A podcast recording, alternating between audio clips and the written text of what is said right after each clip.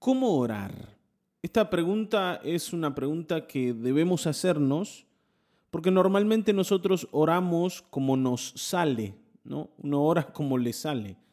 Uno viene y se presenta delante del Señor impulsado por alguna necesidad normalmente y entonces ora eh, lo, que le parece que debe orar, ¿no? Y, pide las cosas así como, como salen, ¿no? Como uno las siente según, según la urgencia que yo tengo de recibir el favor de Dios, a veces en medio de la desesperación, de la angustia. Bueno, este salmo, el Salmo 66, en los versículos 17 al 20, nos va a mostrar cómo orar delante del Señor. Si vamos a leer, dice, clamé a Él con mi boca, lo alabé con mi lengua. Si en mi corazón hubiera yo abrigado maldad, el Señor no me habría escuchado. Pero Dios sí me ha escuchado. Ha atendido a la voz de mi plegaria. Bendito sea Dios que no rechazó mi plegaria ni me negó su amor. Bueno, en principio, el salmista nos dice dos cosas en, en relación a la oración. Y es que eh, para orar yo tengo que estar delante de Dios. Dice, clamé a Él con mi boca. Yo tengo que venir al Señor sabiendo que cuando yo estoy delante del Señor, estoy delante del Rey. Y en medio de la oración, el que manda es Él y no yo. A veces uno ora no como delante del Señor, sino como delante de uno mismo. Nuestras palabras tienen que ver con, lo que nosotros sentimos y con lo que nosotros creemos y con lo que necesitamos. Y te, te lo explico. A veces venimos al Señor ignorando que Él es el Señor. Ignorando que Él es el Rey de todas las cosas, que es el más importante que existe. Venimos ante el Señor con palabras desatinadas Venimos delante del Señor eh, así como exigiendo y, no pidiendo. Venimos eh, desagradecidos, venimos delante del Señor como si, si en realidad Él nos debiera algo a nosotros, reclamándole respuestas. Yo, hermano, tengo que tener claro que estoy delante del Señor y yo no puedo venir delante del Rey de cualquier forma. Esta es la primera cosa.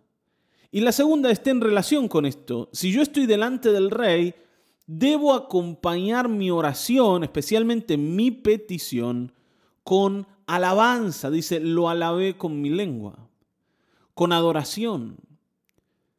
Nosotros eh, estamos acostumbrados a pedir siempre desde la queja y esto lo hacemos desde niños. No pedimos desde el agradecimiento. Pedimos desde la queja, pedimos desde eh, la molestia de no tener lo que necesitamos. Está bien, ¿no? Venimos como indignados. ¿Cómo puede ser que me esté faltando esto, que necesito tanto, Señor? ¿Cuándo te vas a dignar a, escucharme, a responderme, che? ¿Hace falta que te diga lo que necesito? ¿Vieron? Nosotros estamos locos porque estamos ante el Señor y no nos damos cuenta que estamos ante el Señor. El Señor nos ha dado mucho, muchísimo, nos ha bendecido enormemente, pero cada vez que venimos a pedirle algo nuevo, parece que olvidamos todo lo que ya nos dio. Como si el Señor nos tuviera totalmente abandonados, ¿vieron? Como si el Señor nunca nos hubiese respondido una oración. Y venimos así como como desahuciado, gente pobre, ¿no? Gente desamparada. Por favor, una vez, una vez quiero una favor, Señor. Una vez quiero una pelota en la línea para meter el gol. No quiero estar remando toda la vida. ¿No? Pero ¿cuántas cosas el Señor te ha dado? Bueno, sí, pero bueno, ya esas cosas ya pasaron, ¿no? Es como que ahora uno necesita más. Y como nosotros hemos sido hijos caprichosos, que así le pedíamos a nuestros padres las cosas, olvidando todo lo que ellos ya nos habían dado y, pidiéndoles cosas nuevas. Lo, de ayer ya, ya está, ¿no? ya, me, ya lo vi, ya me alegró, y, pero ya me lo olvidé también. Ahora quiero lo de hoy. Ahora quiero lo de hoy. No importa que, vieron, no importa que ayer salimos, fuimos a pasear, hicimos cosas lindas. Hoy quiero salir a pasear de nuevo. Y si me dicen que no podemos, hago berrinche. Y, y así hacemos con el Señor.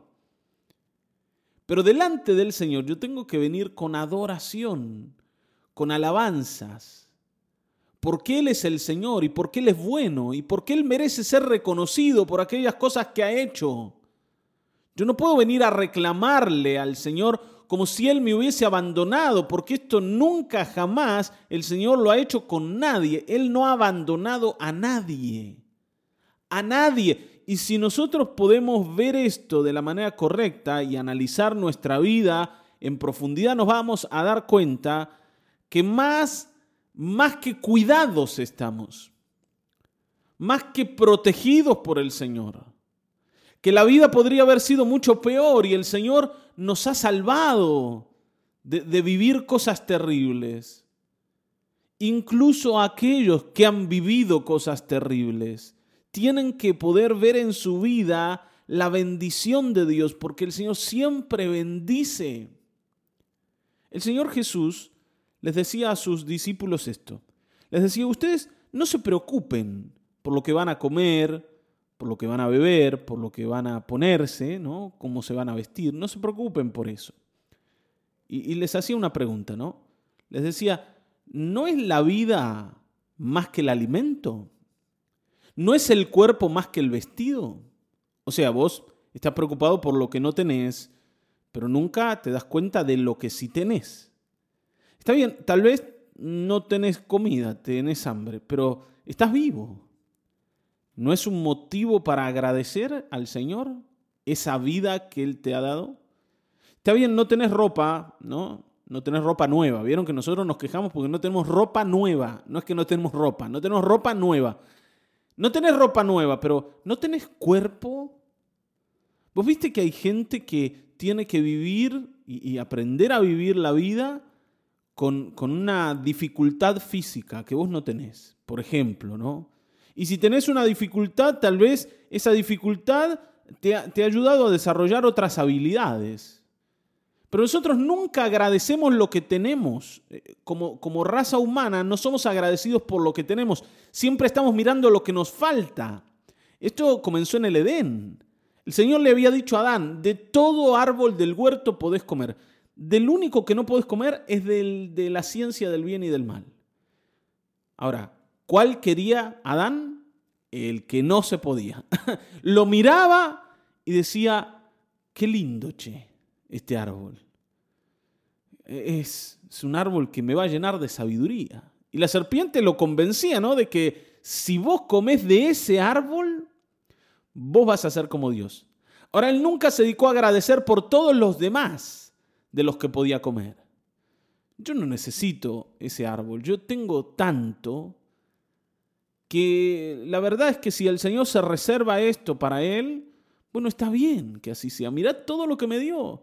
Todo el resto de los árboles me pertenece. Pero bueno, nosotros estamos mal por el que no tenemos, no por los, los cientos que tenemos, ¿no? los miles que tenemos. A nosotros nos pone mal ese uno solo que no es para nosotros. Y entonces nos quejamos. Pero hoy debiéramos aprender a adorar al Señor. Y hay una cosa más que David aquí menciona, y es esto. Si yo hubiera abrigado maldad en mi corazón, el Señor no me habría escuchado, pero Dios sí me ha escuchado y ha atendido a la voz de mi plegaria. David entiende esto. Yo no puedo venir al Señor sin la clara decisión de abandonar la maldad y de desear agradarle. Si yo quiero seguir en mi camino de maldad, no puedo venir a decirle al Dios al que estoy ofendiendo que me bendiga. No, no está hablando de perfección, David. No está hablando de que él, como no se equivoca nunca, por eso Dios lo bendice o Dios lo escucha. Él lo que está diciendo es, yo no he guardado la maldad en mi corazón, no le he permitido que se quede allí. Muchas veces nosotros pecamos y muchas veces nos equivocamos y muchas veces hacemos lo incorrecto, pero no debemos permitir que esa maldad haga un nido en nuestro corazón y se quede allí, de modo que nosotros la empecemos a cuidar para que no sea alumbrada delante de Dios, para que no sea puesta a la luz. La, empollamos, ¿está bien, no? Como una gallina hace con los polluelos, así cuidamos la maldad, la abrigamos en el corazón, la protegemos de la luz del Señor. Esto es lo que yo no puedo hacer. Yo necesito venir a reconocer la verdad de mi corazón, la verdad de mi vida y decir, Señor, yo he pecado, pero no es este el camino que quiero para mi vida. Yo quiero honrarte. Yo quiero honrarte. Y estoy aquí no solo para pedirte, sino para reconocerte mi Dios, para alabarte porque eres mi Dios, para agradecer todo lo que ya me has dado. Quiero tomar decisiones que, me conduzcan a tus caminos. No quiero venir eh, al Señor como quien reclama una deuda que se le debe. No es así. Hermanos, hoy debemos corregir esto y tenemos que venir delante del Señor orientados, guiados por la Escritura para que podamos agradarle. Y el Señor pueda respondernos, como dice aquí David. Él ha atendido la voz de mi plegaria. Él me ha escuchado. Él no rechazó mi oración. El Señor no va a rechazar tu oración si entendés lo que el salmista nos explica aquí. Amén. Vamos a orar. Padre, en el nombre de Jesucristo, hoy ante todo te adoramos, te bendecimos y te agradecemos tanta bendición a nuestro favor. No nos has dejado jamás incluso en los momentos más difíciles de nuestras vidas. Allí has estado fortaleciéndonos, levantándonos. Señor, hay cosas que nos han faltado, pero hay muchas más que tú nos has regalado y que nos has dado. No queremos, no queremos que las cosas que nos faltan o que nosotros sentimos que nos faltan, Señor, nublen nuestra vista y, afecten nuestra memoria para reconocer todo lo que has hecho a nuestro favor, para ver lo que sigues haciendo a nuestro favor. Y queremos, Señor, venir delante tuyo sin abrigar maldad en el corazón, sino exponiendo la verdad de lo que somos, porque tú perdonas a quien confiesa sus pecados delante de ti. Aquí estamos, confesando que te necesitamos y que solo de ti vamos a obtener respuestas. Gracias, amado Dios, por todo lo que has hecho por nosotros en el nombre de Jesucristo. Amén, amén, amén.